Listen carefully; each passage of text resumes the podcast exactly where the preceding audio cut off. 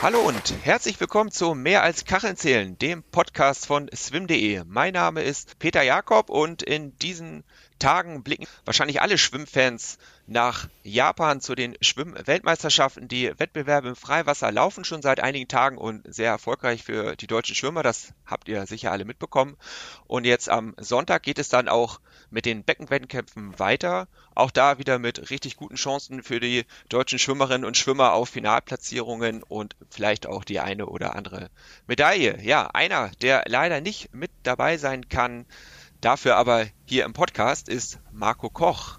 Hallo Marco. Ja, hallo. Vielen Dank für die Einladung. Sehr gerne. Wie verfolgst du bisher die Weltmeisterschaften, die ja richtig erfolgreich losgegangen sind mit vier Goldmedaillen, zwei für Leonie Beck, zwei für Florian Wellburg, dazu noch einmal Bronze für Oliver Klemet, alles im Freiwasser. Ja, auf jeden Fall richtig guter Anfang für die WM. Der Olli ist ja auch bei mir im Verein, startet für die SG Frankfurt, also ist natürlich richtig gut gelaufen und ja, freut mich. Ja, jetzt am Sonntag geht es im Becken los. Das ist natürlich äh, auch deine Domäne immer gewesen. Äh, ja, wie geht's dir damit, dass du aus der Ferne zugucken musst? Ja, alles okay. Also ähm, ich hatte dieses Jahr echt noch ganz schöne Probleme mit meiner Leistungsfähigkeit.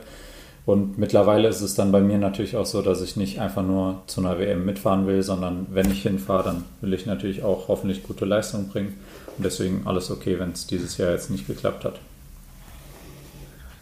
Ja, mit welchem Ziel bist du in diese WM gestartet? Du bist ja letztes Jahr äh, bei den Kurzbahn-Weltmeisterschaften gestartet, da auch ins Finale gekommen, hattest aber auch letztes Jahr früher äh, im Jahr Corona, danach ging es dir nicht ganz so gut. Wie bist du in die Saison äh, gestartet? War dein Ziel die Weltmeisterschaft? Ähm, natürlich hatte ich gehofft, dass so wie das Training auch gelaufen ist, dass vielleicht eine Qualifikation rauskommen könnte. Aber ich habe einfach gemerkt, dass meine Leistungen im Training echt noch sehr ja, unkonstant sind.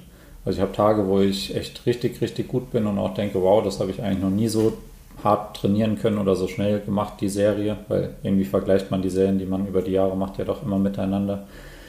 Und dann hatte ich Tage, wo ich das Gefühl hatte, dass ich kurz vor mal trinken bin, so ungefähr. Und ja, da das noch so unkonstant ist und ja, zu den Wettkämpfen hat es jetzt noch nicht so gut geklappt. Ähm, eigentlich war mein bester Wettkampf jetzt letzte Woche die hessischen Meisterschaften. Das war in einem kleinen Freibad hier in Bad Soden. Und ich sag mal, da waren die Bedingungen eigentlich echt nicht so gut. Also war kein Top-Becken, keine neuen Blöcke und so. Und trotzdem bin ich die 100 Meter in der Staffel dort mindestens genauso schnell geschwommen wie bei den deutschen Meisterschaften. Also denke ich, dass es auf jeden Fall in die richtige Richtung geht. Aber ich merke auch jetzt, dass ich vor allem mental einfach auch mal meine Sommerpause brauche ähm, einfach mal ein bisschen abschalten will und dann hoffentlich mit neuer Energie nochmal angreifen kann, falls mein Körper das dann zulässt. Ähm, ja, lassen wir uns mal überraschen. Ja, deine Strecke waren und sind natürlich immer die 200 Meter Brust gewesen. Ich habe gerade noch mal einen Blick äh, auf deine Zeiten dieses Jahr geworfen. Du bist viermal 2,13 geschwommen, einmal 2,14 und dann bei den deutschen Meisterschaften äh, 2 Minuten und 12 Sekunden. War das so in dem Rahmen, den du dir vorher ausgerechnet hattest? Hm. Ich habe eigentlich gedacht, dass es schon Richtung 2.10 gehen könnte, ähm, habe aber leider die Woche vor den deutschen Meisterschaften jetzt Probleme mit meiner Leiste bekommen. Das muss ich jetzt auch noch abklären lassen in meiner Sommerpause. Das hat mich dann auch ein bisschen rausgebracht, weil gerade so Adduktor-Leistengeschichten sind fürs Brustschwimmen echt ja, tückig, wenn man dann die Beine nicht mehr so gut machen kann. Ähm, aber ich denke trotzdem, es war die schnellste Zeit der Saison und ich habe alles rausgeholt. Also ich habe mir nichts vorzuwerfen oder so und denke, dann sollte man damit auch zufrieden sein, wenn man quasi mit Saisonbestzeit dann quasi die Saison beendet. Ähm, dass jetzt nicht mehr drin gewesen ist, ist schade, aber ja, schauen wir mal, ob wir das nochmal ändern können. Ich habe ja mal so das Gefühl, wenn ich dich sehe und auf deine Zeiten gucke, geht es unter 2.10, dann bist du richtig fit. Ist es über 2.10, dann nicht ganz. Es scheint so deine Schallmauer zu sein. Äh, ist das, ist das korrekt? Hm, ja, 2016 hatte ich ein Jahr, da bin ich jedes Rennen irgendwie 209 und schneller geschwommen. Ähm, bin dann aber auch zur Olympia damals nicht wirklich viel schneller geworden. Also kann man nicht ganz so sagen. Also ich habe auch Saisons, wo ich dann halt vielleicht sehr müde in die Wettkämpfe gehe und dann so 212, 213 am Anfang schwimme, aber dann bin ich trotzdem noch auf 207 oder so runtergekommen. Ähm, ja, dieses Jahr hat es einfach nicht funktioniert. Körper war nicht so belastbar, wie er hätte sein müssen, vor allem um das Training wegzustecken. Ähm, ja, müssen wir noch ein bisschen herausfinden, wo es gerade noch so ein bisschen nicht funktioniert. Das klingt aber alles so, als möchtest du noch keinen Schlussstrich ziehen. Also du machst noch weiter und willst nochmal angreifen.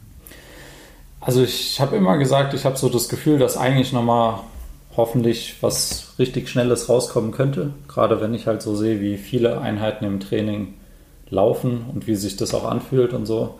Und an sich würde ich gerne halt nochmal versuchen, ob das nochmal funktioniert. Aber wenn ich einfach merke, dass mein Körper immer mehr vielleicht das nicht zulässt und sich nicht so belasten lässt, wie ich das dann für die Leistung vielleicht brauche, ich denke, dann würde ich auf jeden Fall einen Schlussstrich ziehen. Aber ähm, ja, möchte ich mich noch nicht festlegen jetzt.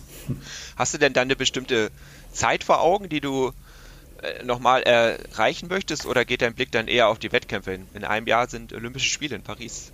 Ja, das wäre natürlich auch irgendwie ein schöner Abschluss, vielleicht nochmal die vierten Olympischen Spiele mitzunehmen, aber tendenziell natürlich eher Richtung Zeiten. Und ich glaube, ich habe einige Serien dieses Jahr gemacht, die auf eine Zeit in der Richtung meiner Bestzeit hätten schließen lassen, auf jeden Fall. Aber dann halt auch wieder, ja, viele Serien, wo ich dachte, uiuiui, wenn ich 200 Meter am Stück schwimme, dann reicht das schon so ungefähr. Und ja, muss man einfach noch rausfinden, woran das genau liegt, dass das eben nicht konstant ist im Training, die Leistung abzurufen. Ja, schauen wir auf die WM in Japan und die 200 Meter Brust. Wirst du dir die ganz besonders angucken oder ist das eher was, was du vielleicht gar nicht so sehen möchtest? Ja, doch, auf jeden Fall. Ähm, interessiert mich natürlich auch, wie sich da die Zeiten und die Athleten weiterentwickeln über die Jahre. Ähm, ich muss sagen, bis auf so ein paar Ausnahmen, so der Australier oder der Franzose jetzt, ist ja jetzt seit 2000 17 oder so nicht so super viel passiert. Also da sind die ersten schon 206 geschwommen und jetzt haben wir einen mit 2059, aber im Großen und Ganzen ist es ja nicht viel, viel schneller geworden. Auch ähm, letztes Jahr bei der WM und EM, die Zeiten waren nicht schneller als früher. Und deswegen habe ich halt das Gefühl, wenn ich vielleicht nochmal so in die Richtung komme und ja, einen guten Tag habe und alle Sterne richtig stehen, dass es dann auch für eine Platzierung weit vorne vielleicht reichen könnte ich habe ohnehin das Gefühl, dass gerade die 200 Meter Brust, also da sind immer wieder andere Typen an der Spitze, auch aus verschiedenen Nationen, während es ja andere Strecken gibt, wo ja, die über Jahre dann von einem Schwimmer auch mal äh, dominiert werden. Jetzt äh, gucken wir auf Japan. Wer, wer ist dein Favorit? Oder anders gefragt, äh, kann an Leon Marchand irgendjemand vorbeikommen, falls er denn überhaupt antritt? Der ist ja eigentlich Lagenschwimmer. Ja, ist eine gute Frage. Also ich würde ja tendenziell eher dann auf jemanden wie den sechs Double T Cook aus Australien setzen, den Weltrekordhalter. Aber der schwimmt das Rennen halt auch immer sehr, sehr passiv, kommt sehr stark über die zweiten 100 Meter. Und wenn man dann jemanden im Feld hat, der vorne halt einfach mal die Pace macht, wird es auch schwer, so jemanden dann auf der letzten Bahn noch einzuholen. Also denke, die Breite ist da auf jeden Fall sehr, sehr groß und ja, jeder, der im Finale ist, hat dann irgendwie doch die Chance, relativ weit vorne zu landen. Also ich bin auf jeden Fall gespannt. Ja, auch das hat die Vergangenheit gezeigt, dass da immer wieder Überraschungen drin waren und auch häufig sehr, sehr knappe Rennen, wo dann auf der letzten Bahn doch noch mehrere von euch die Chance hatten, da die, die Medaillen abzuräumen. Äh, glaubst du, dass es Richtung Weltrekord gehen wird oder dass man sogar Weltrekord schwimmen muss, um Gold zu holen? Ich glaube, in die Richtung auf jeden Fall. Also mittlerweile gibt es schon mehrere Sportler, die dann 206 schwimmen können. Und ja, ich glaube, wenn, wenn man da von Publikum getragen wird, die Japaner im eigenen Land, äh, ja, könnte ich mir schon vorstellen, dass es in die Richtung geht. Hm. Ja, gerade die Japaner, die sind ja auch echt stark auf dieser Strecke und haben da auch immer nicht nur ein oder zwei, sondern manchmal auch drei oder vier starke Athleten. We weißt du, kannst du dir erklären, woran das liegt, dass die Japaner auf den Bruststrecken so stark sind? Ich weiß nicht, ich muss einfach sagen, bei denen sieht Brust einfach schön aus. Also ich denke, dass die da sehr, sehr viel an der Technik für sich gefeilt haben und einfach äh, das Optimale dann da rausholen können. Also ich glaube, die ersten vier Leute bei den Nationalmeisterschaften bei den Japanern waren irgendwie 208 und schneller. Also das ist schon beeindruckend. Oder eifern die alle äh, Kosuke Kitajima noch? Wahrscheinlich, wahrscheinlich. Mit Doppel-Olympiagold. Ähm, ja, kann auf jeden Fall sein, dass das dann geholfen hat, da ein paar Leute zum Brustschwimmen zu animieren. Ja, wir alle erinnern uns an 2015. Damals bist du Weltmeister geworden über 200 Meter Brust, damals in Kasan, in diesem beeindruckenden Fußballstadion, das dann zu einem Schwimmstadion äh, umgebaut wurde. Äh, welche Erinnerungen hast du an dieses Rennen oder guckst du dir das manchmal als Video an? Nee, eigentlich nicht. Also ich habe auch nicht mehr so viele Erinnerungen daran, weil Kasan an sich ähm, habe ich eher schlechte Erinnerungen. Ich hatte eine Lebensmittelvergiftung auf dem Weg nach Kasan und habe die ersten zwei Tage da nur im Bett gelegen und konnte eigentlich gar nichts machen. Und ich muss auch sagen, auch wenn das Fußballstadion an sich sehr beeindruckend war, kam für mich nicht so eine richtig coole Stimmung dabei rüber, weil es war ja an sich offen und in Kasan ist die Sonne sehr spät untergegangen und so und da war es halt relativ hell einfach. Also zum Beispiel in Berlin in dem Velodrom 2014 bei der EM war einfach eine viel schönere Stimmung, weil man es halt komplett dunkel machen konnte und dann mit Lichteffekten auch die Einläufe dementsprechend gestalten konnte. Das hat so ein bisschen gefehlt in Kasan, muss ich sagen. Also deswegen hat es mir an sich, natürlich mit dem Sieg war bombastisch und alles, aber so an sich, der Wettkampf hat mir nicht super gut gefallen. Ja, was sagst du denn zu deinen bisher drei Olympiateilnahmen? Einmal kurz rekapitulieren. Du warst in, in London, bist äh, ins Finale geschwommen, noch als relativ junger Schwimmer, 22 Jahre, äh, bist ins äh, Halbfinale gekommen, 13. Platz.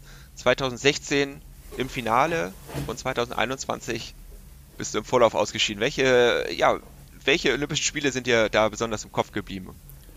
Ich muss sagen, so im Großen und Ganzen hat mir eigentlich London am besten gefallen, weil da war auch olympische Dorf und so, alles hat einfach mega gut funktioniert. Also es war echt cool. In Rio hat man dann gemerkt, dass einfach, ja, man hat aus Versehen ein Stück Klopapier in die Toilette geworfen und alles stand unter Wasser und so Sachen und Aufzüge sind ausgefallen und gab einfach viele Kleinigkeiten, die dann halt nicht so gut funktioniert haben. Ähm, deswegen hat es mir da im Vergleich zu London jetzt nicht so gut gefallen und ähm, Tokio war natürlich mit äh, Corona bedingt einfach keine schöne Stimmung. Ne? Überall mit der Maske rumsitzen, beim Essen dann in, mit diesem Plexiglas abgeschirmt von allen und so war einfach sehr, sehr anstrengend, fand ich. Was bei mir noch dazu kam, jetzt vor allem in Tokio, war, dass wir sehr, sehr früh ins Olympische Dorf gereist sind. Ähm, ich hatte eigentlich das Gefühl, dass ich eine sehr gute Form hatte, so eine Woche vorher, kurz vor Abreise.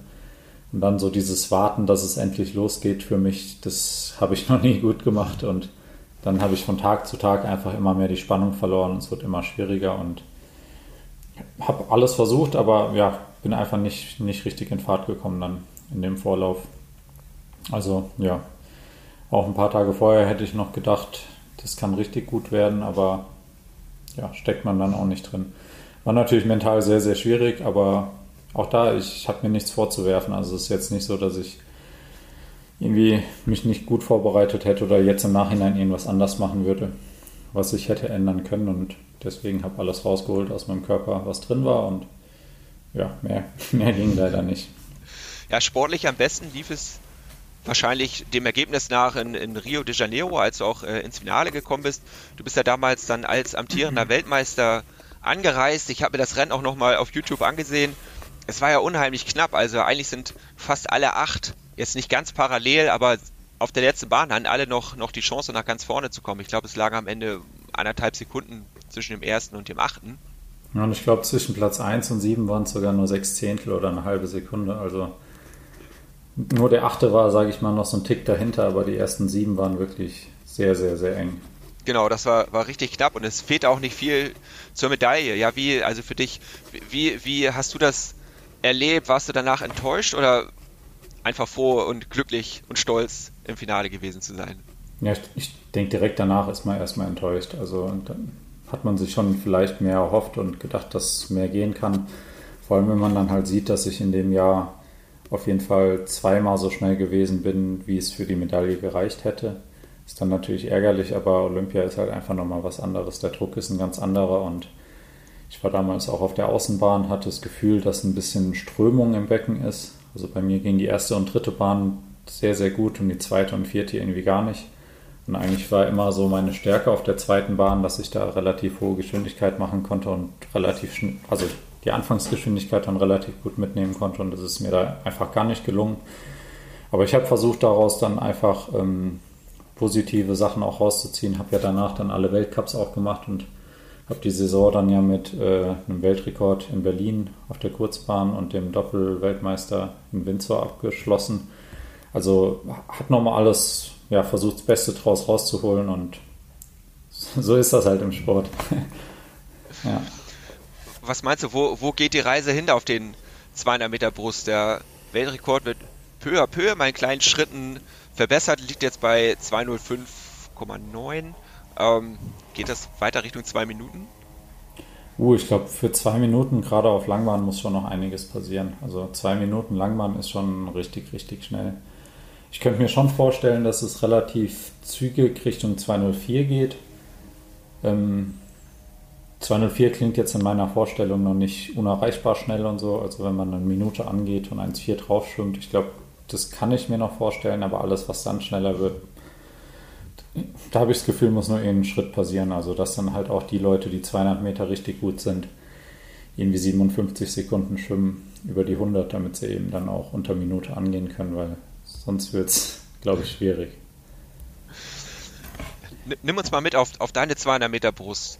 Wie sieht da so ein, so ein perfektes Rennen aus? Wie, wie schnell gehst du an und wann erhöhst du die Frequenz oder wie, wie, wie, wie schwimmst du deine 200 Meter Brust?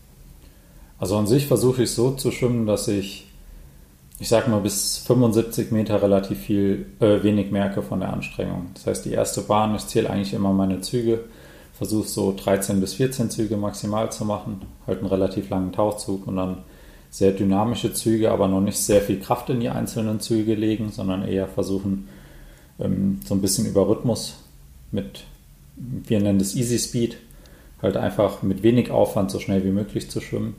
Und das versuche ich so bis 75 Meter zu halten und auf der zweiten Bahn, die zweiten 25, fange ich dann schon ein bisschen an, ein bisschen mehr Kraft in die Züge zu legen, weil da wird man dann schon ein bisschen müde.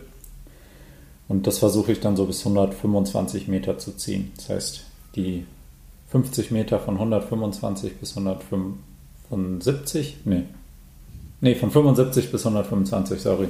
Die versuche ich dann ein bisschen akzentuierter zu schwimmen mit mehr Kraft, aber noch nicht die Frequenz so hoch zu nehmen. Und dann erst auf der dritten Bahn, die zweiten 25, versuche ich quasi in die Wand reinzusteigern und dann mit der maximalen Geschwindigkeit, die noch irgendwie möglich ist, dann aus der letzten Wende rauszukommen. Und die letzten 50 waren bei mir oft einfach so, ja, gucken, wie sich der Körper anfühlt. Habe ich noch Kraft, um halt die Frequenz vielleicht unten zu lassen und versuchen, vielleicht aus den Beinen noch hart zu schieben? Oder ist die Kraft vielleicht schon so weg, dass ich es halt irgendwie versuchen muss, über die Frequenz dann zu retten? Weil bei mir, viele sagen ja immer, oh, du machst dann doppelt so hohe Frequenz auf der letzten Bahn und wirst ja gar nicht schneller. Ja, ist richtig, aber ich werde im Optimalfall halt auch nicht langsamer. Und das ist halt das, wenn, wenn man dann gar keine Kraft mehr hat, um irgendwie harte Züge zu machen, dann macht man halt einfach doppelt so viel Züge und versucht es darüber zu retten. Ja, die, die 200 Meter Brust ist ja auch eine unheimlich kraftraubende Strecke. Ab wann tut es dir denn so richtig weh eigentlich? Also normal merke ich so auf der dritten Bahn dann, dass es losgeht. Hoffentlich erst so zum Ende der dritten Bahn, aber spätestens nach dem letzten Tauchzug, dann hat man schon große Probleme, sage ich mal. Ja. So einer der das Brustschwimmen vielleicht verändert hat. Das würde mich mal interessieren, wie deine Meinung dazu ist, ist Adam Peaty, der natürlich jetzt auch schon seit, seit zehn Jahren mit dabei ist, mit unheimlich hoher Frequenz schwimmt, aber eher auf den 50 und 100 Metern selten auch auf die 200 Meter gegangen ist. Ja, wie hat dieser Kerl das Brustschwimmen verändert? Ja, auf jeden Fall sehr. Ähm, muss aber auch dazu sagen, dass ich glaube, dass seine Technik auch wieder so ja, äh, Nischenprodukt eher ist. Ne? Ich glaube nicht, dass das was für jeden ist. Also ich glaube nicht, dass ich so super schnell schwimmen könnte, weil er hat zwar eine sehr lange Gleitphase, trotz dieser sehr hohen Frequenz, aber er muss sich halt auch in jedem Zug so schnell dynamisch bewegen. Ich glaube, dazu ist einfach auch nicht, also sind nicht viele Leute imstande, sich so dynamisch zu bewegen, weil selbst wenn er da niedrige Frequenzen schwimmt, sind die einzelnen Impulse so hart, dass es, glaube ich, trotzdem relativ anstrengend ist. Und deswegen ist 200 natürlich für ihn dann auch eine sehr, sehr, sehr lange Strecke. Und ich glaube, also ich weiß, dass er auf jeden Fall schon mal 208 geschwommen ist, aber ähm, für jemanden, der 56 Sekunden auf 100 Meter schwimmt, ist das dann natürlich im Vergleich schon relativ langsam.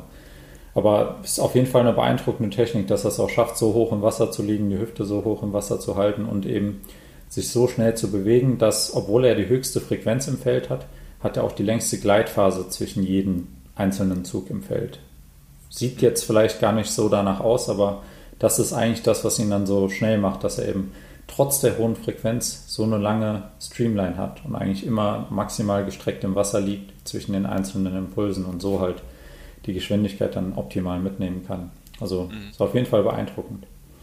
Ja, spannend. Er, er macht ja auch so einen unheimlich schnellen Beinschlag, oder? Genau, relativ klein. Ja. Früher hat man auf jeden Fall größere Beinschläge gemacht. Ich glaube, bei 200 Meter braucht man immer noch ein bisschen mehr aus den Beinen. Aber er hat einen sehr kleinen, aber eben sehr, sehr schnellen Beinschlag. Und dadurch kann er eben die Frequenz dann noch höher nehmen. Und ja, ist für 50 und 100 natürlich optimal. Bist, bist du eigentlich öfters gegen ihn geschwommen oder bist du, bist du froh, wenn sein Name nicht auf der Startliste über 200 Meter auftaucht? Nee, wir sind viele 200 Meter Rennen auch gegeneinander geschwommen. Ich weiß gar nicht, ob ich eins verloren habe. Aber ähm, gerade in der Saison hat er teilweise ähm, sehr, sehr langsame Zeiten dann gemacht, über 200. Also er ist auch jemand, der gerade was 200 Meter angeht, dann auf jeden Fall die Erholung braucht und das nicht auch mal in der Saison relativ schnell schwimmen kann, weil gerade 50 und 100 hat er früher am laufenden Band dann seine 59er Zeiten oder so gebracht und dann 50 auch irgendwie unter 27 Sekunden einfach mal mitten in der Saison. 200 ist da doch nochmal was anderes gewesen bei ihm. Da hat er dann deutlich mehr Probleme bekommen, was natürlich auch völlig okay ist, weil es natürlich auch nicht sein Trainingsschwerpunkt ist. Ja, ich habe nochmal bei, bei World Aquatics auf der Webseite geguckt.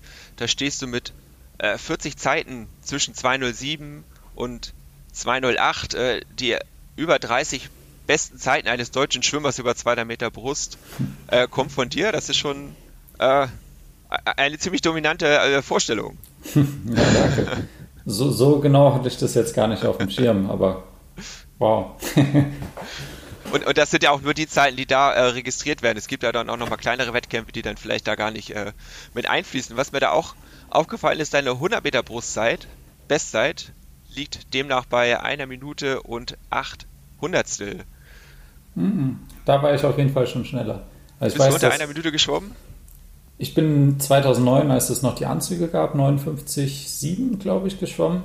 Aber die schnellste Zeit in Badehose, also so wie es jetzt erlaubt ist, war 2014 in Essen 1.0001. Also noch ein Tick näher an der Minute. Ja, und damals bist du dann äh, traurig, dass da nicht die 59 stande oder hast du dich ja. über deine Badehosen-Bestzeit gefreut? Nee, da war ich schon sauer, weil ich bin das Rennen viel zu langsam angegangen und hatte hinten raus noch viel zu viel Kraft. Und da war ich dann schon so, oh, hätte ich das ein bisschen cleverer gemacht, wäre es auf jeden Fall unter einer Minute gegangen. Aber ich bin im gleichen Jahr dann bei der EM in Berlin 59,1 in der Mixstaffel geschwommen. Und das wäre auf jeden Fall eine Zeit deutlich unter einer Minute gewesen, weil meine Reaktionszeit auch nicht so schnell war. Also das war dann schon, das hat es dann so ein bisschen rausgerissen für mich. Äh, du trainierst ja aktuell in Frankfurt bei Dirk Lange. Wie kommt ihr zurecht? Ihr, ihr kennt euch auch schon, schon eine ganze, ganze Weile, glaube ich, oder? Ja, wir kennen uns schon ewig mittlerweile. War ja 2000 2008, glaube ich, Bundestrainer in Deutschland. Und ich bin 2009 dann zur Bundeswehr gegangen, habe 2010 während den ganzen Lehrgängen dann schon angefangen, mal bei ihm die Pläne zu schwimmen bis 2012 damals und war danach auch immer mal für Trainingslager und so Trainingsmaßnahmen bei ihm dann, als er Trainer in Graz war und habe vor den Olympischen Spielen, also Ende 2019, wieder angefangen mit ihm zusammenzuarbeiten und war natürlich dann auch cool, dass er mich jetzt regelmäßig am Beckenrand halt auch einfach sehen kann. Mhm. Weil vorher war es halt dann meistens so, dass wir halt nach dem Training über WhatsApp geschrieben haben oder halt telefoniert haben, aber wir uns nicht so regelmäßig gesehen haben. Und das macht es natürlich schon einfacher, wenn der Trainer dann jeden Tag am Beckenrand ist. Und wir haben auch eine richtig, richtig gute Gruppe mittlerweile in Frankfurt. Chet Leclos trainiert ja auch hier. Ähm, macht jetzt vielleicht nicht immer die gleichen Serien wie ich, aber gerade jetzt auf der Kurzbahn, denke ich, werden wir wieder doch das ein oder andere allgemein auch wieder zusammen machen. Also ja, macht Spaß hier. Ja, nach Chat wollte ich dich auch mal fragen. Weißt du, wie das eigentlich gekommen ist, dass er ausgerechnet nach Frankfurt gegangen ist? Ah, wir hatten schon, ich glaube, das war die ISL-Saison in Budapest damals, wo er schon so überlegt hatte, oh, eigentlich hätte ich mal Lust, äh, vielleicht was auszuprobieren und mal zu machen. Und er kennt Dirk auch schon relativ lange. Wir waren ich war damals, als Dirk auch noch Cameron trainiert hat, mit den Südafrikanern in dem Vorbereitungstrainingslager zu London im Trainingslager und da hat Chet auch die eine oder andere Serie damals mit uns gemacht, weil er damals auch noch 400 Lagen geschwommen ist. Und ja, seitdem waren halt immer in Kontakt eigentlich und auch Dirk und er waren immer in Kontakt bei den Wettkämpfen und so und ähm, ja, dann war für Chet klar, dass er gerne nochmal was ändern möchte. Und dann war eben letztes Jahr dann die Entscheidung, dass er auch herkommt. Ja, und wie ist das so, einen Olympiasieger tagtäglich im, im Training zu erleben? Ähm, morgen um sieben sehr, sehr anstrengend, weil der redet viel zu viel beim Frühtraining. Also da, da muss ich ihn dann doch oft mal bremsen, dass er einfach mal die, den Mund hält. Aber sonst äh, cool. Also es ist natürlich ähm, schön, dass so jemand einfach in der Trainingsgruppe ist und man sich vielleicht auch das ein oder andere abschauen kann. Aber auch da, ich glaube, er ist auch ein sehr, sehr spezieller Typ und was auf ihn zutrifft, muss dann nicht auf jeden anderen zutreffen. Also ich, ich sehe das immer kritisch, wenn man dann anfängt, so Leute zu kopieren oder so im Training. Ich denke, da muss man immer, klar kann man sich was abgucken, aber trotzdem halt irgendwie seinen eigenen Weg finden und einfach mal probieren, was von den Sachen, die er vielleicht macht im Training, so alltäglich, was Sinn machen könnte. Aber es ist natürlich motivationstechnisch für alle bei uns super einfach, da noch jemanden zu haben und wir versuchen uns auch alle miteinander immer, bei, gerade bei den harten Einheiten halt zu motivieren, weil jeder hat mal einen schlechten Tag und so und da ist es natürlich cool, wenn die Mannschaft einen dann eben vielleicht doch noch irgendwie durchzieht. Um sich was abzugucken, hast du vielleicht auch früher eher auf Brustschwimmer geguckt? Gab es da jemanden, den du so als, als Vorbild hattest? Aber ich muss sagen, Kitajima fand ich immer richtig äh, schön, wie er geschwommen ist. Ähm, ja, sah einfach beeindruckend aus, was er für eine lange Gleitphase hat und so. Ähm, sonst noch Daniel Gürter, mit dem habe ich mich auch all die Jahre dann gemessen, bis er, ich weiß gar nicht, 2016 aufgehört hat, glaube ich. Aber wir hatten ja auch unendlich viele knappe Rennen gegeneinander, also ähm, wahrscheinlich einer von den beiden. Äh, wie ist dann so das Verhältnis und untereinander? Lernt man sich über die Jahre kennen oder macht man doch, macht dann doch jeder so sein eigenes Ding? Nee, man lernt sich auf jeden Fall kennen. Also zum Beispiel auch der schwedische Brustschwimmer Erik Persson, mit dem habe ich schon viele Trainingslager und auch Camps zusammen gemacht. Also ich habe immer das Gefühl gehabt, dass bei den Brustschwimmern klar Rivalität besteht, aber dass man dann doch vielleicht auch mal sehr gerne was zusammen macht und zusammen trainiert und versucht voneinander zu lernen und nicht irgendwie jeder auf heimlich so im Kämmerchen seine Sachen durchzieht und ja, war immer ein sehr offener Austausch. Du hattest ja nicht nur Dirk Lange als aktuellen und auch ehemaligen Trainer, sondern äh, Alexander Kreisel hat dich trainiert, damals auch mit dem WM-Erfolg 2015 bei Henning Lamberts. Bist du geschwommen? Vielleicht waren auch noch ein paar Trainer oder Trainerinnen dazwischen, das, das weiß ich gerade nicht genau. Ja, wie, wie unterscheiden sich diese Trainer oder kannst du mit allen gut zusammenarbeiten? Wie wichtig ist da diese, diese, dass es, dass es passt?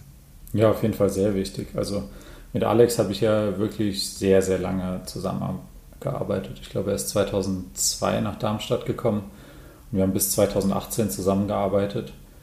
Und es war jetzt nicht so, dass ich sein Training nicht mochte und deswegen gewechselt habe, sondern ich war total zufrieden mit allem, aber ich hatte einfach so das Gefühl, dass mein Körper nochmal einen neuen Reiz braucht. Und deswegen habe ich dann damals auch zu Henning gewechselt und das mal ausprobiert. Ähm, Training war schon anders und andere Schwerpunkte im Training, aber ich denke, phasenweise, ja, tut es halt auch einfach mal gut, was komplett anderes zu machen.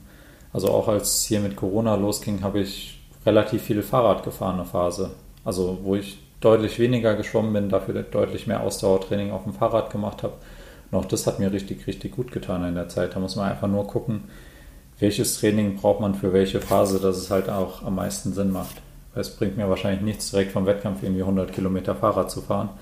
Aber so in einem Sommeraufbau nach der Sommerpause ist das vielleicht genau das Richtige, was mein Körper braucht, dass ich da vielleicht noch gar nicht so viel Meter im Wasser mache, aber dann eben über Landtraining vielleicht ein bisschen was kompensieren kann.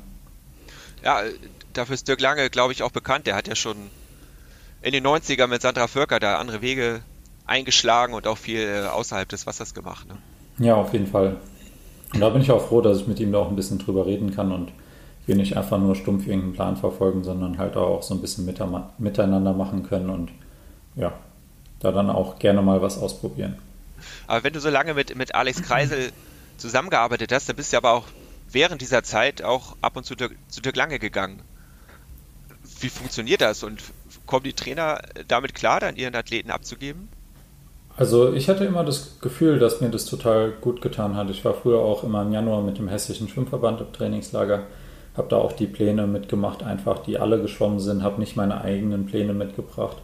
Und ich hatte oft das Gefühl, dass mir dann gerade so neuer Input mal für ein, zwei, drei, vier Wochen, wie lange auch immer, einfach gut getan hat. Auch wenn es vielleicht mal was komplett anderes war, als ich zu Hause gemacht hätte in der Zeit. Aber ja, ich denke, gerade wenn man da mal seinen Körper überrascht, dass er auf jeden Fall da auch das Positive rausnehmen kann. Und da hatte ich zum Glück auch mit Alex keine Probleme, das sowas immer mal phasenweise zu machen. Ich war auch 2018 beim Erik Persson in Stockholm eine Woche und habe damit trainiert. War auch eine total schöne Erfahrung und hat Spaß gemacht. Also sowas habe ich schon immer gemacht. Mhm. Ja, reden wir nochmal über die Kurzbahn. Du hast schon angesprochen, 2016 bist du Weltrekord geschwommen, damals in Berlin. Ich, ich war glücklicherweise in der Halle. Es war ein absolutes Highlight. Vor allem hatte man so das Gefühl, dass das Publikum so Bahn für Bahn immer mehr mitbekommen hat, was da, was da gerade passiert oder passieren könnte. Und du hast damals dann tatsächlich äh, Dani Gürters Weltrekord um 400 verbessern können. War das ein, ein Highlight für dich? Ja, auf jeden Fall. Und es hat auch echt ein bisschen gedauert, bis ich das verarbeitet hatte. Also war relativ verpeilt direkt danach und habe es gar nicht so richtig realisiert, aber ähm, das war auf jeden Fall eine richtig schöne Erfahrung, weil eigentlich hatte ich mich gar nicht mehr so danach gefühlt, um ehrlich zu sein.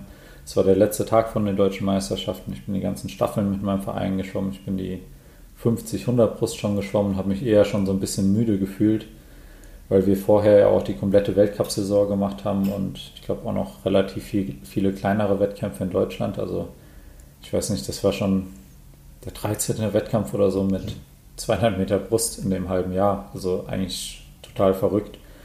Und da dachte ich so, oh, weiß nicht, ob das jetzt was wird. Und dann hat irgendwie jede Bahn genauso gepasst, wie ich mir es vorgestellt habe. Also manchmal ist es wahrscheinlich einfach besser, wenn man gar nicht so viel drüber nachdenkt, sondern einfach guckt, was passiert. Und genau so ein Tag war das einfach. Hast du damals das, das Publikum gehört. Also wenn eine Schwimmer dafür prädestiniert ist, dass man vielleicht ein bisschen was hört, dann ist das ja eigentlich das Brustschwimmen, oder? Ja, nee, also hat mich sehr überrascht, weil ähm, ich glaube, es war jetzt nicht übertrieben viel Publikum da, aber die Stimmung war halt einfach richtig gut. Mhm. Ja, und das hat man dann auf jeden Fall nach 100 Metern immer mehr gehört, dass da dann doch Leute am Anfeuern sind und dann dachte ich, oh, vielleicht bin ich ja doch relativ schnell unterwegs. Habe ja auch gemerkt, dass mit meinen Zügen und so alles gut passt und ja, war dann doch überrascht, dass es so schnell geworden ist, aber ja, war, war eine schöne Überraschung. Ja, inzwischen ist dein Weltrekord leider auch schon wieder geknackt durch äh, Kirill Prigoda, hält ihn momentan 2.00,16. Also da sind die zwei Minuten aber demnächst fällig, oder?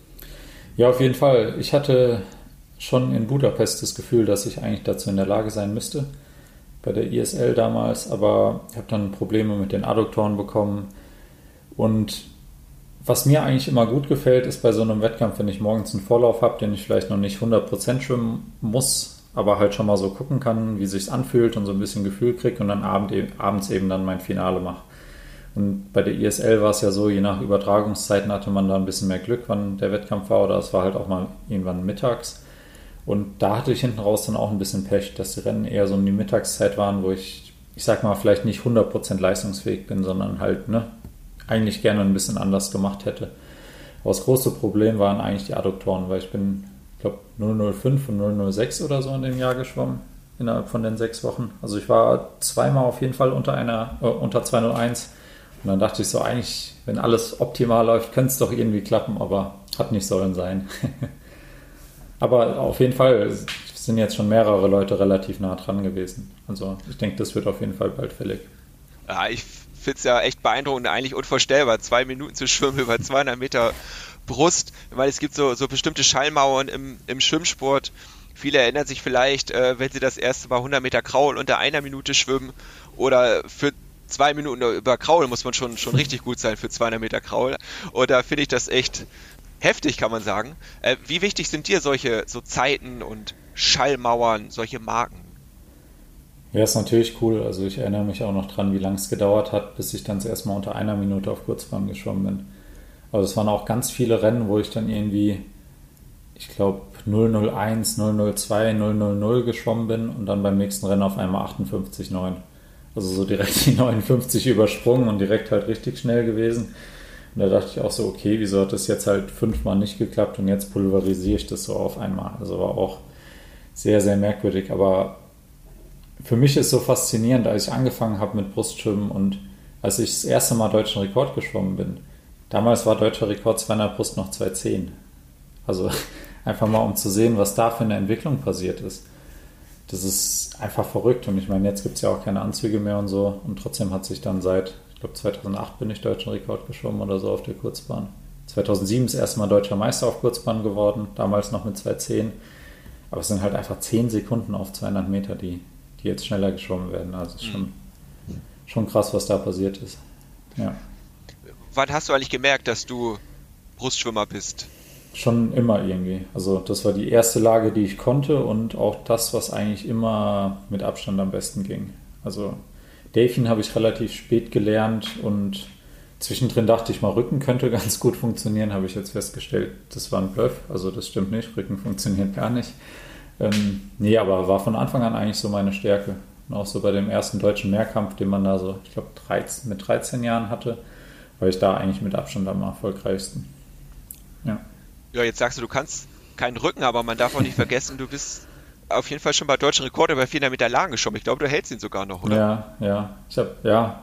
Aber bei dem Rennen, bei den 400 Meter Lagen, war ich über die Hälfte des Rennens oder knapp die Hälfte des Rennens auch unter Wasser. Also ich habe definitiv nicht den deutschen Rekord, weil ich gut schwimmen kann, sondern halt eher, weil meine Unterwasserphasen und die Wände in dem Rennen echt gut waren. Und die Brustzeit natürlich dann sehr, sehr schnell war. Aber am Schwimmen lag es nicht. ja, aber deine Tauchzüge beim Brustschwimmen sind ja auch immer sehr, sehr beeindruckend. Tauchst ja gerne mal bis zu, bis zu 15 Meter. Ähm, wie hast du das trainiert, dass du so weit und aber natürlich auch trotzdem schnell diese Tauchzüge machst oder konntest du einfach schon immer gut gleiten? Also ich weiß noch, bei diesem Mehrkampf war ich nach Gleiten, Delfinbein und so eigentlich relativ weit hinter. Also da war ich irgendwie Platz 60 oder so, bevor wir dann mit den Schwimmsachen angefangen haben. Also damals konnte ich es auf jeden Fall noch nicht so gut, aber es hat einfach noch ein bisschen länger gedauert. Und ich habe halt immer versucht, dass ich halt meine Abstöße und so, dass ich da immer eine perfekte Wasserlage habe, dass mein Körper immer so weit strecke, wie es halt irgendwie geht. Und mittlerweile ist es dann halt so in Fleisch und Blut übergegangen. Also ich, ich muss mich gar nicht mehr anstrengen, dann eben, um eine perfekte Streamline zu haben. Und ich denke, das ist schon so, so der Hauptgrund einfach, dass ich da so weit komme. Also auch im Moment so nach dem Start versuche ich immer so Richtung 17 Meter Auftauchpunkt bei Brust zu haben. Und dann bei den Wänden halt immer irgendwie Richtung 12,5 oder weiter zu kommen.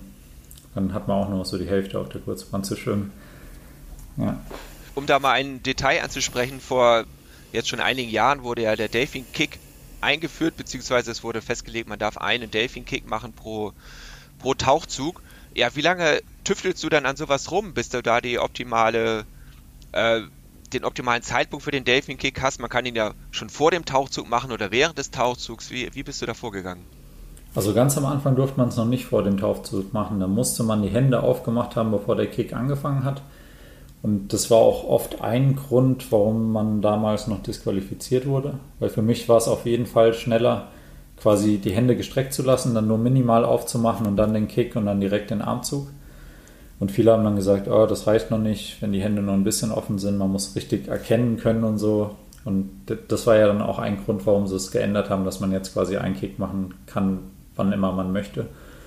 Und ich würde schon sagen, dass es eigentlich immer schneller ist, den Kick erst zu machen, weil man einfach die Abstoßgeschwindigkeit noch besser mitnehmen kann, noch länger mitnehmen kann ohne sich halt dann irgendwie schon mit den Armen abzubremsen. Das heißt, ich mache dann nur den Kick, versuche die Geschwindigkeit noch ein bisschen mitzunehmen und dann versuche ich mit möglichst gestreckten Armen eben schnell nach unten zu ziehen.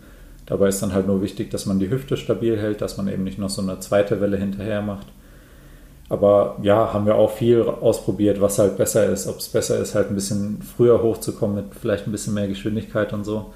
Aber gerade für mich, für die 200, ist es auf jeden Fall besser, dann deutlich über 15 Meter zu machen, eigentlich unter Wasser, bevor ich anfange zu schwimmen. Ist, gehst du dann danach Gefühl vor oder wie muss man sich das vorstellen? Machst du das zehnmal hintereinander oder der Trainer stoppt deine Zeit, um da das Optimum rauszufinden?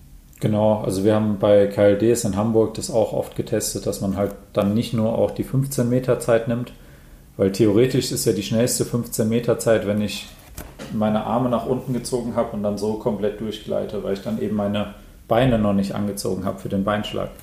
Aber nur weil das bei 15 Meter schneller ist, heißt ja nicht, dass es bei 20 Meter auch noch schneller ist. Und deswegen muss, haben wir da schon sehr, sehr viel getüftelt, um halt zu gucken, bin ich schneller, wenn ich vielleicht einen Meter kürzer mache, einen Meter weiter mache. Und dann haben wir es eher halt versucht, über 25 Meter zu testen.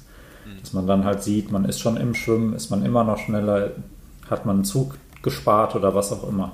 Weil das ist ja das nächste für die Kurzbahn. Da muss man dann halt gucken, wenn ich 17 Meter oder 16 Meter Tauchzug mache, passen dann meine Züge auf der ersten Bahn noch. Oder wenn ich halt einen halben Meter länger mache, muss ich dann irgendwas anpassen.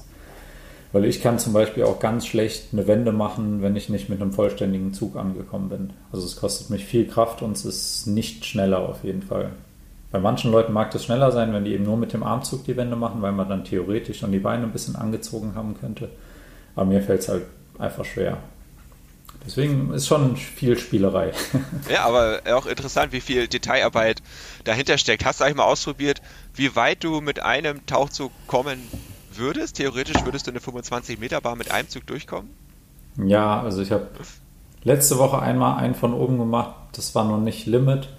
Das waren knapp 35 Meter mit Boah. Startsprung. Also ich kann auch von unten relativ leicht 25 Meter Tauchzug machen. Ich habe das früher auch mal so aus Spaß gemacht bei Wettkämpfen, wo vielleicht der Vorlauf nicht so wichtig ist, dass ich dann halt so bis 23,5 Meter Tauchzug gemacht habe und dann nur einen Zug auf der ersten Bahn zum Beispiel. Aber ja, also über 25 Meter komme ich eigentlich immer. 25 Meter nur gleiten ohne eine Bewegung ist so die Grenze bei mir. Mhm. Stark. Du hast gesagt, du bist 2007 äh, das erste Mal deutscher Meister geworden. Ist schon ein paar Jahre her. Man kann sagen, du bist seit, ja, bestimmt schon seit 20 Jahren im, im Hochleistungssport unterwegs. Was ist äh, für dich das Schönste an diesem Leben, aber vielleicht auch, was fällt dir schwer? Oder was gefällt dir nicht so gut?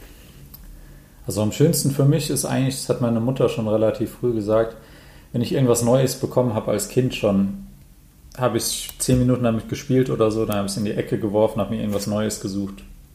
Und es war immer relativ schwer, mich länger für einzelne Sachen zu begeistern. Und Schwimmen war eigentlich so das Einzige, was mich jetzt halt seit mittlerweile 25 Jahren eigentlich dabei hält. Also es macht mir einfach Spaß und klar habe ich auch die Tage, wo ich denke, boah, heute Morgen um sieben müsste ich jetzt nicht unbedingt ins Wasser springen oder sonst was und jetzt sechs Kilometer schwimmen oder was auch immer. Aber ich denke, das geht jedem in seinem normalen Beruf halt auch so. Und ich bin froh, dass ich es jetzt auf jeden Fall so lange schon machen konnte und einfach Spaß daran habe auch. Und ja, das Schönste für mich war auch gerade während der Schulzeit oder so eigentlich auch diese Ruhe einfach. Man springt rein und der Trainer kann ja theoretisch schreien, wie er will am Beckenrand. Solange ich meinen Kopf im Wasser habe, habe ich meine Ruhe und höre nichts. Und auch wenn ich dann halt mal Stress in der Schule oder sonst was hatte, es war einfach ja, optimal, um halt einfach den Kopf auszuschalten. Also ist immer noch so für mich, wenn ich reinspringe, dass ich dann einfach Kopf ausschalten kann, mich ein bisschen entspannen kann. Und gibt es auch äh, Schattenseiten am, im Leben eines Hochleistungssportlers? ja, auf jeden Fall. Also ich meine, wenn man dann 8, 9, 10, 11, teilweise 12 Einheiten im Trainingslager oder so macht im Wasser und fühlt sich eigentlich dienstags schon so, als bräuchte man schon wieder das nächste Wochenende und die Pause oder so, ähm, ja, muss man halt schon mental sehr stark sein und dann trotzdem ähm, versuchen, das Beste draus zu machen und auch die Einheiten, wo es halt gar nicht geht, dass man die dann eben nicht einfach nur so abschwimmt, sondern sich halt trotzdem einzelne Sachen raussucht und versucht, okay, heute geht halt gar nichts, ich versuche trotzdem an meinen Abstößen zu arbeiten oder an meiner Unterwasserphase oder an was auch immer. Dass man sich da halt dann trotzdem auch in den vermeintlich nicht so wichtigen Einheiten halt einfach zusammenreißt und irgendwas raussucht, um halt trotzdem noch besser zu werden. Mhm wie, ist das so im, im, Leben außerhalb des Schwimmbeckens? Fiel es dir zum Beispiel schwer, die, die Ernährung, sage ich mal, zu, zu professionalisieren? Es gab ja eine Zeit, da hieß es zumindest, du hättest den internen DSV-Rekord im Chicken Nuggets verschlingen. ja, das war in London. Ähm, da war McDonald's noch Hauptpartner von den Olympischen Spielen und ich weiß nicht, wie wir drauf gekommen sind, aber auf jeden Fall, ja, da haben wir sehr viele Chicken Nuggets gegessen. Aber sowas mache ich wirklich dann auch nur, wenn das also die Saison quasi gelaufen ist und so. Und ich finde, dann ist es auch mal okay, sich mit sowas zu belohnen oder wie auch immer. Ne? Ich mache es ganz Jahr über nicht, deswegen kann ich es mir jetzt mal gönnen. Aber sonst versuche ich es schon ähm, ja, ausgewogen zu ernähren und alles. Also, aber es ist nicht nur das, es ist halt auch abends, dass du auf der Couch sitzt und jetzt nicht noch eine Folge Netflix guckst, sondern halt ins Bett gehst, dass du auch deine 8, 9, je nachdem, vielleicht auch 10 Stunden Schlaf kriegst und da optimal erholt dann am nächsten Morgen bist, ist ja so viel weitreichender als Ernährung. Also ist ja alles drumherum darauf ausgelegt dann. Weißt du noch, wie viele Chicken Nuggets das damals waren? Also ich weiß, ich habe am ersten Mittag, nee, ich habe abends angefangen. Erste Abendessen habe ich 48 probiert, nächstes Mittagessen 54 und abends habe ich dann 60 gegessen. Und dann habe ich aufgehört. Ich glaube, ein bisschen was wäre noch gegangen, aber ja, irgendwann verliert man dann auch die Lust daran. Ne? also dreimal die, die große 20er Box. Nee, die hatten nur Sechser, es waren zehn Sechser. für, für dich als Brustschwimmer, ähm, wie, wie sieht dein Training eigentlich aus? Also wie viel Anteil Brust schwimmst du im Training? Es geht ja doch auch ein bisschen auf die Knie. Genau, also der Brustanteil im Training ist eigentlich relativ gering, weil zum einen kann ich nicht so viel Brust schwimmen, ohne dass ich viel zu langsam werde. Und zum anderen ist es halt gerade Knie und Adduktoren bei mir sind. Also bei mir eher Adduktoren sind dann so das Problem, dass da dann die Probleme anfangen. Und deswegen, ich würde sagen, maximal 20 Prozent. Also wir haben drei Kerneinheiten die Woche. Es ist Dienstagabend, Donnerstagabend und Samstagmorgen, wo wir halt die Belastungsserien dann in Brust machen. Und es kann dann auch mal sein, dass so eine Serie dann mal 3000 Meter ist in Brust. Aber dafür ist zum Beispiel Dienstagmorgen hauptsächlich graue Arme dann. Also ist schon sehr, sehr stark äh, gegliedert und das meiste, also die meisten Meter, die ich mache, sind auch einfach Kraul oder Kraularme oder Kraul mit Flossen oder so. Einfach so leichte Meter. Und sonst in den anderen Einheiten eher noch so ein bisschen Brusttechnik-Sachen oder Brustbeine. Aber sonst schwimme ich echt wenig Brust, weil die Technik, ich habe das Gefühl, meine Technik geht dann kaputt. Ich fange dann halt an, wenn, wenn angenommen, ich schwimme jetzt 5 mal 200 Brust locker, fange ich halt an, mir eine Technik zu überlegen, die es mir möglichst einfach macht, jetzt diese 200 Meter Brust zu überleben. Aber das hat dann halt nicht mehr so viel mit dem zu tun, was ich für einen Wettkampf brauche. Mhm. Ich habe es vorhin zu Adam Peaty gesagt, wenn der jetzt anfängt, jeden Zug so dynamisch zu machen, wie er es im Wettkampf machen würde, dann ist auch nur drei Minuten auf 200 Brust halt sehr, sehr hart, weil er dann halt eben nur noch acht Züge pro Bahn macht oder so. Und dementsprechend ist es halt viel schwerer für mich, Brust wirklich locker zu schwimmen, auch in den Bereichen, die wir dann wollen, ohne dass ich dann halt irgendwas mit meiner Technik mache, was absoluter Quatsch ist. Und deswegen versuche ich da nicht so viel ja, zu schwimmen, was dann eben nicht mit Wettkampftechnik ist. Hm. Vielleicht ist Dirk Lange da dann auch genau der richtige Trainer. Also ich habe den mal auf so einer äh, Konferenz erlebt, wo viele Leute aus unterschiedlichen Ländern wirklich an seinen Lippen gehangen haben und er von diesem polarisierenden Training gesprochen hat. Also entweder richtig schnell oder richtig locker, aber eigentlich wenig, wenig dazwischen. Ich glaube, er nannte das immer äh, No Garbage Miles. Ich glaube, das war immer sein, sein Ausdruck damals. Ist das so sein, sein, sein Trainingskonzept? Merkst du das auch so? Ja, auf jeden Fall. Also vom Prinzip her habe ich auch bei Alex früher sehr, sehr viel so trainiert. Wir haben vielleicht ein bisschen was noch in der Mitte beim Reinsteigern gemacht, aber trotzdem, das meiste ist halt wirklich entweder wir schwimmen schnell oder wir schwimmen locker. Und wenn ich dann vielleicht auch mal sowas mache, was so in die Mitte fällt, dann ist das halt eben nicht im Brust, weil das dann nicht wettkampfspezifisch ist und dann kann ich es eben auch in was anderem machen. Genau, aber sonst trainieren wir auf jeden Fall sehr, sehr polarisiert wo du dein Kraulschwimmer auf jeden Fall brauchen kannst, ist beim Triathlon, wo du seit einigen Jahren immer mal wieder am Start stehst. Hat dich das angefixt? Ich habe es vor zwei Jahren nach den Olympischen Spielen das erste Mal ausprobiert, hatte mir aber vorher schon ein Rennrad besorgt. Ähm, einfach, ja, habe ja schon erzählt, macht trainingsmethodisch einfach Sinn, ab und zu da auch ein bisschen was drauf zu machen. Weil es halt relativ einfach ist, dann auch für eine relativ lange Zeit einfach mal einen konstant höheren Puls zu haben. Weil ich meine, sind wir mal ehrlich, wer schwimmt im Becken schon mal mehr als 800 Meter im Training am Stück, ne? Und da hat man dann doch immer wieder die Pausen. Und auf dem Fahrrad, wenn man dann halt mal zwei, drei, vier Stunden fährt, hat man konstant erhöhten Puls und kann halt sehr, sehr gut Ausdauersachen machen.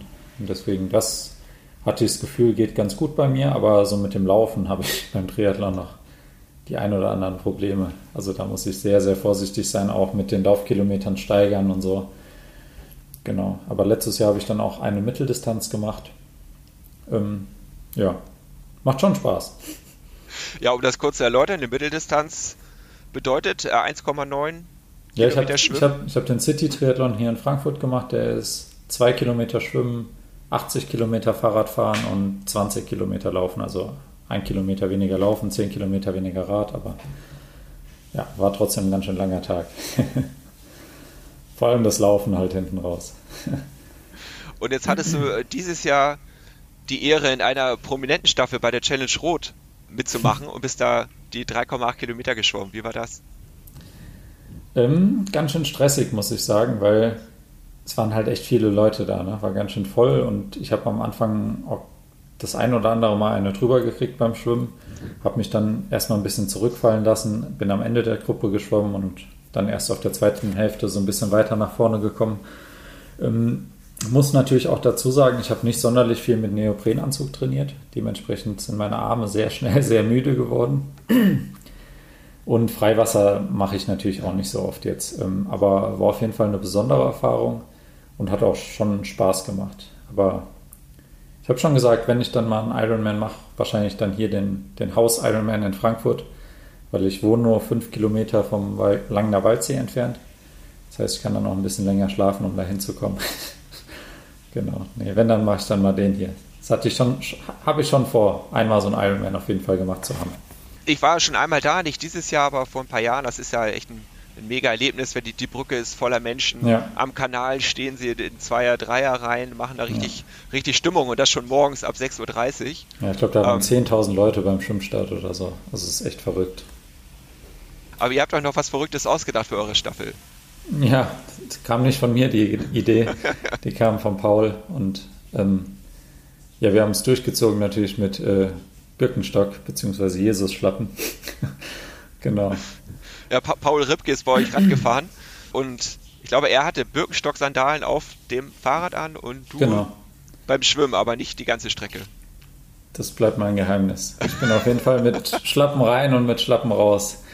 Jemand, der was anderes behauptet, muss mir das Gegenteil beweisen. Genau. Aber ich glaube, am, äh, am schlimmsten hat es unser Läufer natürlich getroffen, weil Marathon mit Birkenstock laufen ist, glaube ich, eine richtige Scheißidee. Ähm, ja, jetzt ist mir gerade sein Name empfallen. Jetzt müssen wir ihn. Der Eugen. Der Eugen. Genau. Der, Eugen. Wie sahen denn seine Schiller. Füße danach aus? Ähm, ich habe zwischendrin gesagt, der Eugen hat keine Blase, sondern die Blase hat einen Eugen. Aber es war gar nicht so schlimm, wie ich dachte. Also es waren eigentlich nur zwei große Blasen an der Innenseite vom Fuß. Zwischendrin wurden dann auch die Füße getaped, Blasenpflaster drauf, dann die Socken festgeklebt, damit das alles noch halbwegs Sinn macht. Ich glaube, es ist knapp über vier Stunden dann den Marathon damit gelaufen. Also schon beeindruckend, aber auch einfach total gestört. aber es klingt, als hattet ihr eine Menge Spaß. Ja, auf jeden Fall. Ich meine, der Paul hat sich ja extra noch diese Glieds für die Pedalen an seine Birkenstock bohren lassen. Das heißt, der hatte quasi richtige Radbirkenstock. Also es war total bescheuert.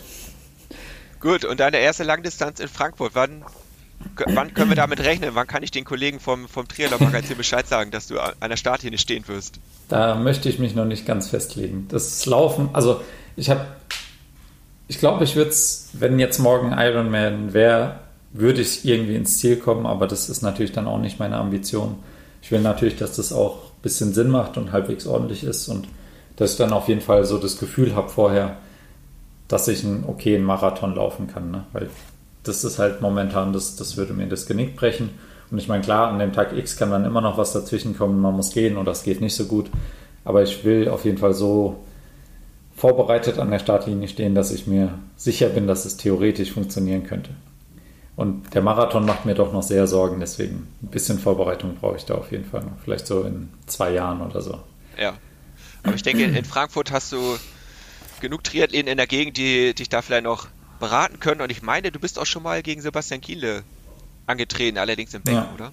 Genau, im Becken eher, eher Kraul, ich Brust. Haben wir einmal auf Teneriffa gemacht. Genau. Also ich, ja, da habe ich auf jeden Fall den einen oder anderen Berater noch an meiner Seite, dass das, dass das okay werden kann dann. Bis dahin. ja, wir werden die Augen und Ohren offen, offen halten. Vielen Dank, Marco Koch. Vielen Dank für die Einladung. Danke. Ja, und das war mehr als Kachelzählen für diese Woche. Wir hören uns wieder in zwei Wochen an dieser Stelle. Ich freue mich. Mein Name ist Peter Jakob. Bis dahin und auf Wiedersehen.